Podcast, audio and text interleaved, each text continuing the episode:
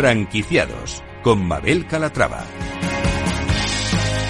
Hola, ¿qué tal? Bienvenidos a Franquiciados, una ventana al mundo de las franquicias y de las pymes en la que les ofrecemos las últimas novedades del sector. Si estos días se están planteando formar parte de la industria, presten mucha atención porque esto les interesa. Comenzamos.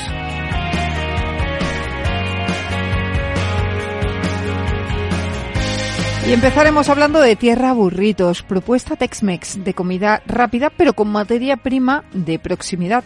Tierra Burritos presume de, no tener congeladores en sus cocinas y de recibir los pedidos diariamente. La carne, por ejemplo, procede de Salamanca. Y hablaremos con Baciero Abogados de cómo montar una franquicia y de los derechos y responsabilidades del franquiciado en relación con la marca y los productos que ofrece. Pues como ven, un programa con muchos temas interesantes que enseguida analizamos. Comenzamos.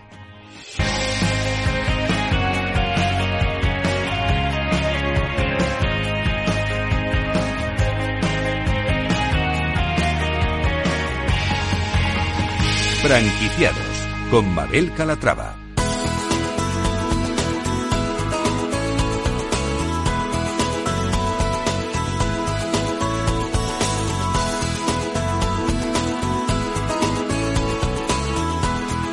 Franquicias innovadoras. Hablamos de Tierra Burrito, empresa que lleva por bandera elaborar comida Tex-Mex, pero con productos nacionales. Y algo que les encanta decir, no tienen congeladores en sus cocinas. Vamos a ver qué significa eso y lo vamos a hacer con Isidro Martín, director corporativo de compras de Tierra Burrito. Isidro, ¿cómo estás? Bienvenido. Eh, muchas gracias, Mabel. Gracias por invitarme. Un placer tenerte aquí con nosotros. Oye, ¿por qué es tan importante carecer de congeladores? Cuéntanos. Porque justo desde el inicio de, de la marca, que fue en el 2012, actualmente tenemos 22 locales, uh -huh. la idea era ofrecer siempre frescura. No, no queríamos que, que, el producto pasara en nuestro local más de tres, entre 3 y 5 días sí. Y que um, esto generaría una rotación que a fin de cuentas te asegura que la calidad que va a percibir el, el cliente a lo largo de toda la semana es uniforme por supuesto la mejor. El congelador, a fin de cuentas, no tenemos nada en contra de aquellos que lo utilizan, pero sí que es cierto eh, que hace que se pierdan las propiedades si no se trata el producto adecuadamente. Bueno, ¿y cuál es el elemento, vamos a decir, diferenciador de marca en comparación con otras empresas de comida mexicana? Pues en nuestro caso, con el volumen de tiendas que tenemos, básicamente es el, el hecho de que cocinamos todo dentro de nuestros restaurantes. No tenemos... Eh, ¿No hay una cocina central? No. Y esto genera, bueno, pues que dedicamos parte del espacio del restaurante a, a la cocina y es algo que no... Parece ser que es la... Puede pe pensarse que es lo habitual, pero no es lo habitual. Uh -huh. eh, ¿Cuál ha sido la trayectoria de crecimiento de la empresa en los últimos años? Pues bueno, toca hablar de, de, COVID. Es cierto que hemos ido abriendo de la orden de dos a tres restaurantes por año. Algunas épocas en las que hemos abierto cinco restaurantes. Desde el COVID, en el COVID paramos. Abrimos Barcelona. Eh, digamos que nos rearmamos porque actualmente bueno estamos en un programa de franquicia, pero es cierto que aún no hemos dado ese paso. Nos organizamos muy de manera muy similar a cómo se puede organizar una franquicia desde nuestra central. Y, y, esto lo digo porque es verdad que nosotros eh, le damos mucha importancia a la eficiencia operativa, que es la que hace que sea posible pues ir creciendo sin necesidad, digamos, de aportes de capital externo. Uh -huh. 22 locales abiertos. Eh, ¿Cómo es el proceso de calidad y de selección de ingredientes para asegurar pues esa frescura y autenticidad que usted mencionaba al principio? Esa por la que dicen no necesitamos congeladores. Pues lo primero de todo, eh, que sea nacional, que sea sacrificado en el territorio. Actualmente la mayor parte de nuestra carne procede de Salamanca. En el caso de la fruta y la verdura, eh, procede gran parte durante prácticamente todo el año de Huerta de Valencia, en el caso de aguacate, y de Salobreña, Granada, o sea, zona de Andalucía. Y estamos hace relativamente poco, hemos iniciado un proyecto en el que estamos plantando eh, pimientos, eh, jalapeños, habaneros en Aranjuez. Uh -huh. Esto hace, eso básicamente es lo que nos marca la diferencia, lo que hace que, que un producto entre o no entre. que, que proceda de relativamente cerca y, y sobre todo que, que respete digamos un poco la, el terreno eh, la, economía o sea, la economía donde se desarrolla. Por ejemplo voy a ver cómo sí sí sí la economía sí. Cómo lo Eh, explico de proximidad. Buscan productos de proximidad también y fomentar no el comercio eh, local. Así es. En este caso, por ejemplo, el proyecto de Aranjuez ha- hace que dos chicos jóvenes, Santiago y, y su socio, pues fijen en los terrenos de sus padres que lo tenían eh, destinado a intensivo, lo tengan ahora a- a- dedicados a hortofrutícola. Un poco por ahí. Sí. Bueno, pues está bien, es otra opción, ¿no? También de crecimiento. Eh, oye, ¿y la estrategia de marketing de la empresa para atraer a, a nuevos clientes, fidelizar a los actuales, ¿por dónde habéis decidido apostar? Pues en el tema de marketing, desde el inicio de la marca, eh, se decidió por el boca a boca. No tenemos una estrategia como tal porque nuestra idea ha sido en que nuestros clientes se conviertan en nuestros prescriptores siendo fan ellos del producto. Eh, ¿Todo boca a boca? ¿Todo, Todo. boca a boca? Prácticamente- ¿Se ha ido alguna anécdota que tengáis así que os llame la atención, que os haya pedido la gente abrir uno de vuestros locales? Pues mira, recibimos tanto a través de redes sociales como en el, en el correo de info arroba, eh, peticiones muy muy variopintas desde una una niña, por ejemplo, de 14 años que se había se habían mudado los padres a Oviedo y nos pedía que por favor, por favor, a ver si podíamos buscar un emplazamiento y, y localizarnos en, en Oviedo porque nos echaba mucho de menos. De- Bueno, esas cosas te llenan de orgullo, ¿no? También decir, oye, mira, que nos están buscando hasta de esa forma. La verdad es que sí, porque también nuestro primer local estaba en Ciudad Universitaria. Esto hace que nos pongan en, en- en el foco, en el punto de mira de muchos universitarios que una vez que terminan la carrera eh, también vuelven a casa diciendo, "Jo, pues es que yo pasaba mucho tiempo en Tierra Burrito y quizás un Tierra Burrito en mi ciudad eh, estaría bien. Y algunos incluso se atreven a mandarnos todo el plan de... eh, Porque se piensan que son franquicia, eso es. pero no lo son. No, Todos son No. propios todos son propios. y seguirán siendo propios. Entra dentro de sus planes seguir por este modelo de crecimiento, ¿no? Ahora mismo sí. Estamos trabajando, como te comentaba antes, en la eficiencia operativa que nos permita eso, no- de momento no depender de fuera ni ninguna fuente externa. Isidro, ¿qué retos ven ustedes en la industria hoy por hoy?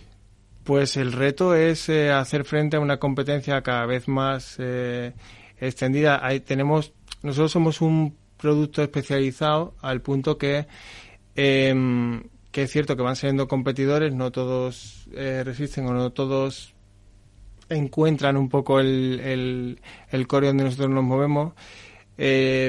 Pero sin duda yo creo que el principal reto de todas, no solo nuestro, sino de todas las marcas es la de seducir al cliente y hacerle realmente fan. Eh, hacerle que repita de forma natural, orgánica, sin necesidad de grandes estridencias o eh, políticas de marketing eh, que atraigan al cliente, que eso, como se suele decir, esto es spam para hoy y hambre para mañana. Totalmente de acuerdo. ¿Y qué estrategias han implementado para enfrentarse a esos retos?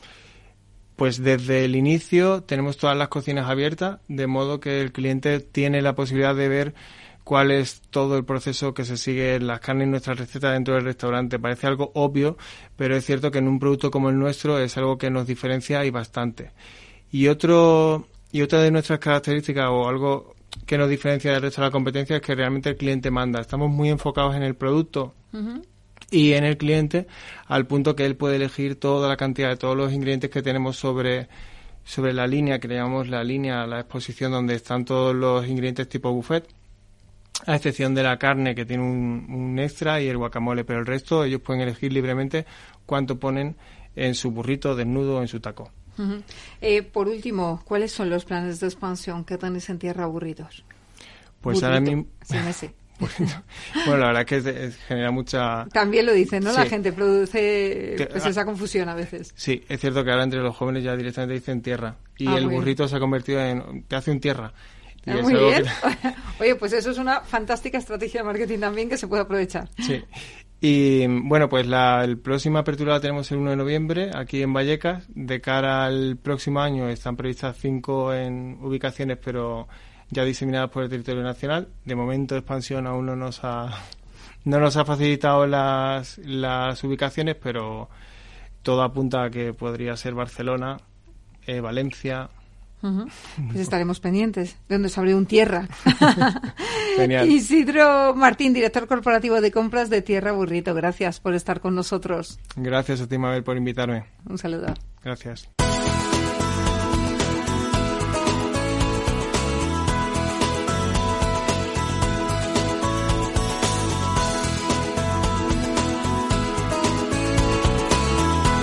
Franquiciados con Mabel Calatrava.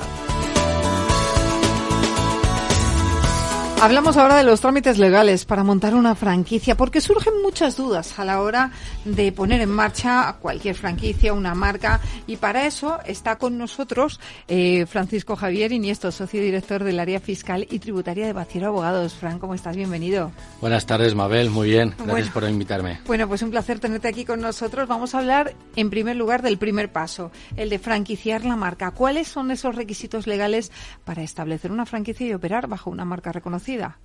Pues mira, Mabel, te lo voy a poner como un ejemplo. Ahora que estamos eh, en las ondas, pues pensemos que me encanta la cocina, pensemos que voy a abrir un negocio de mm, un restaurante Sí. y eh, lo primero que tengo que visualizar yo a mí mismo es que sea un negocio rentable, que tenga un modelo de negocio que transmitir, que tenga algo que eh, ceder a los demás, con lo cual transcurrido un periodo de tiempo en el que mi negocio es rentable, pues puedo empezar por lo primero, que es eh, consolidar una marca, registrar mi marca.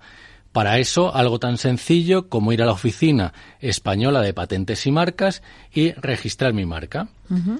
¿Qué es lo siguiente que tengo que determinar? Bueno, pues un ámbito de territorialidad. Es decir, dónde quiero que mi marca eh, se expanda y por dónde quiero. Pues puede ser en España, Unión Europea o de con carácter internacional.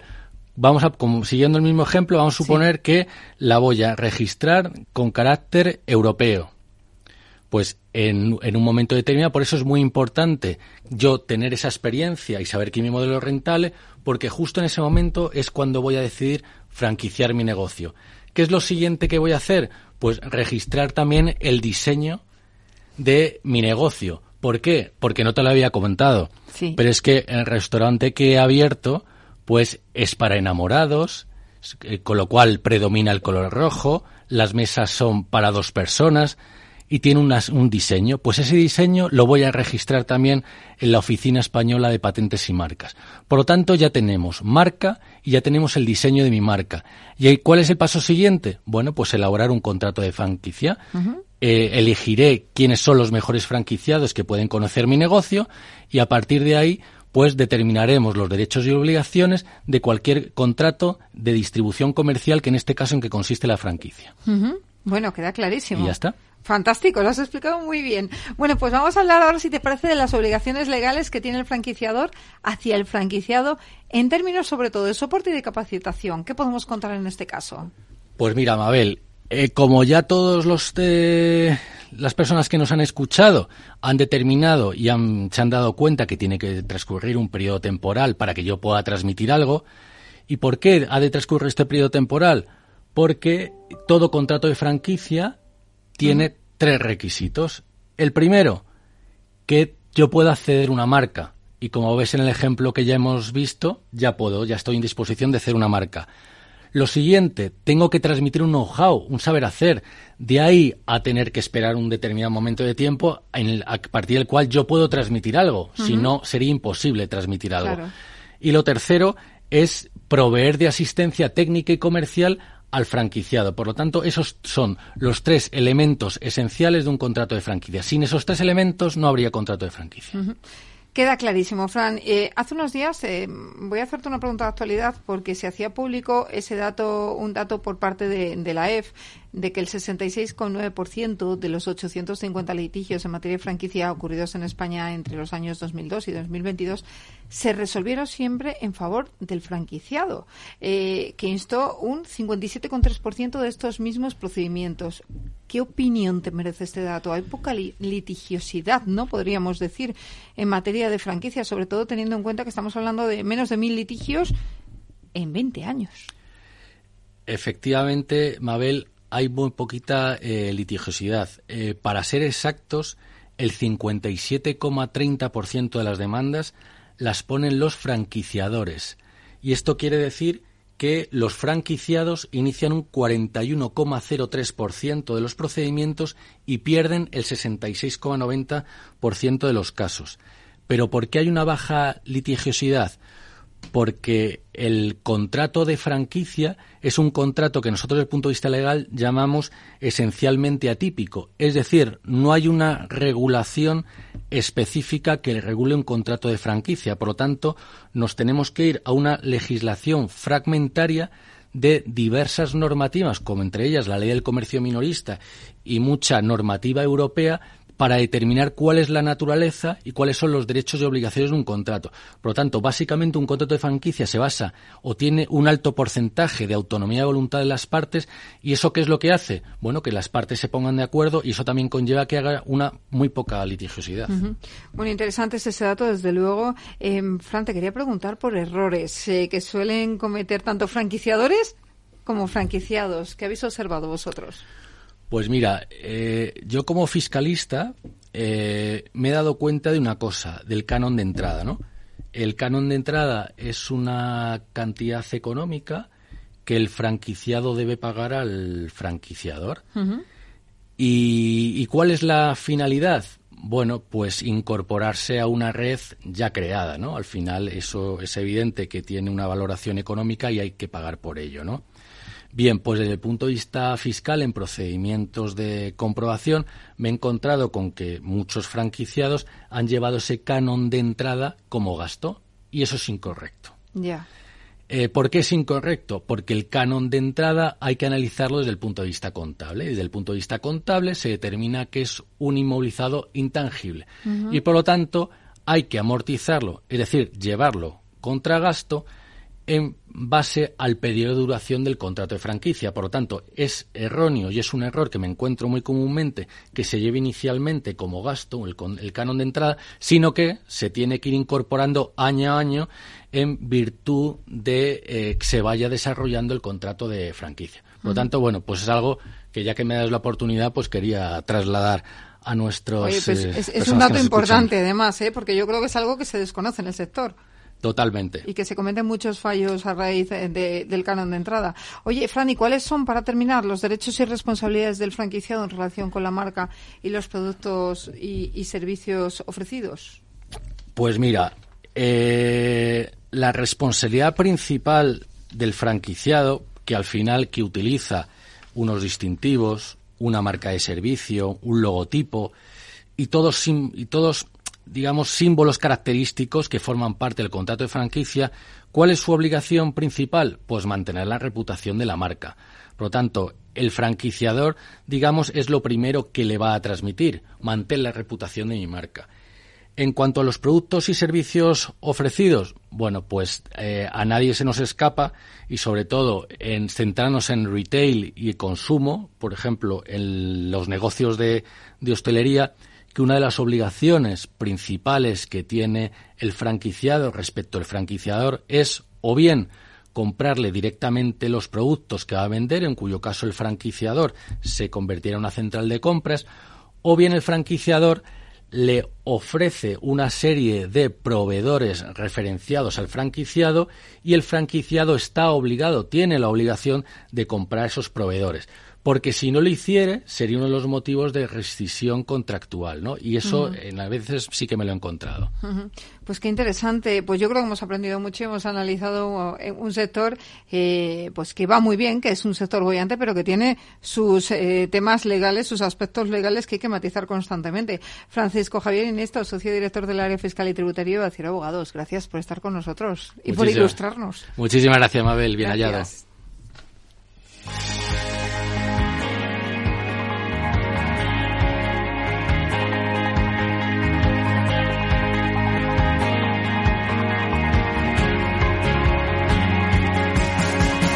Pues hasta aquí el programa de hoy. Gracias de parte del equipo que hace posible este espacio. María José Bos en la realización, tónica Jorge Zumeta y que les habla Mabel Calatrava. Nosotros volvemos la semana que viene con más historias de franquicias y de pymes. Así que hasta entonces, sean muy felices.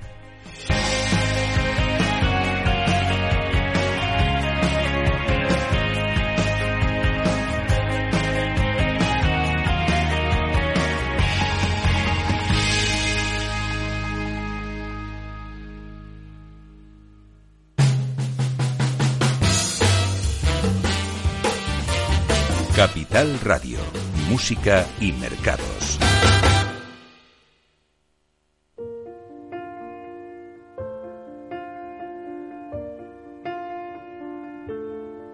Step one, you say we need to talk. He walks, you say sit down, it's just talk.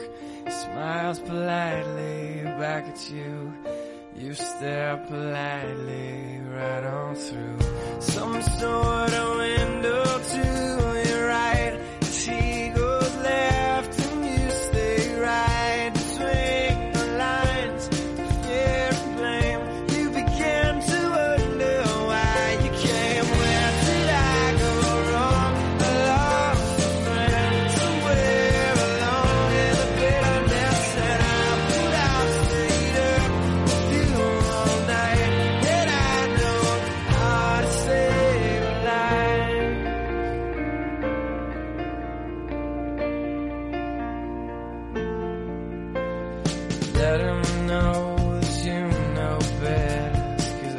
after all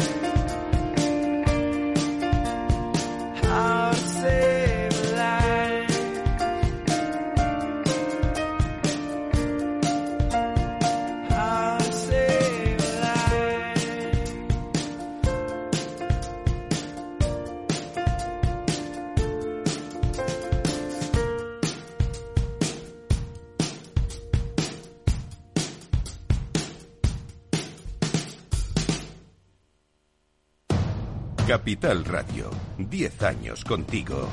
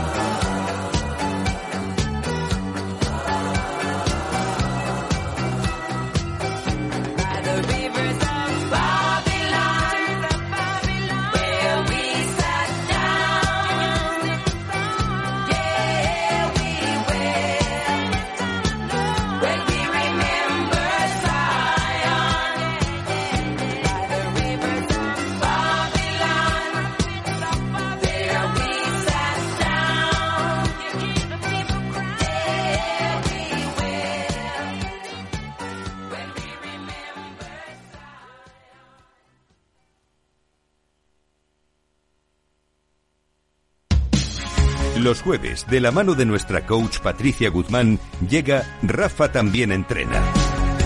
Un espacio dedicado al desarrollo de las actividades directivas con un tono desenfadado y no exento de humor. Los jueves, Rafa también entrena en El Balance, Capital Radio.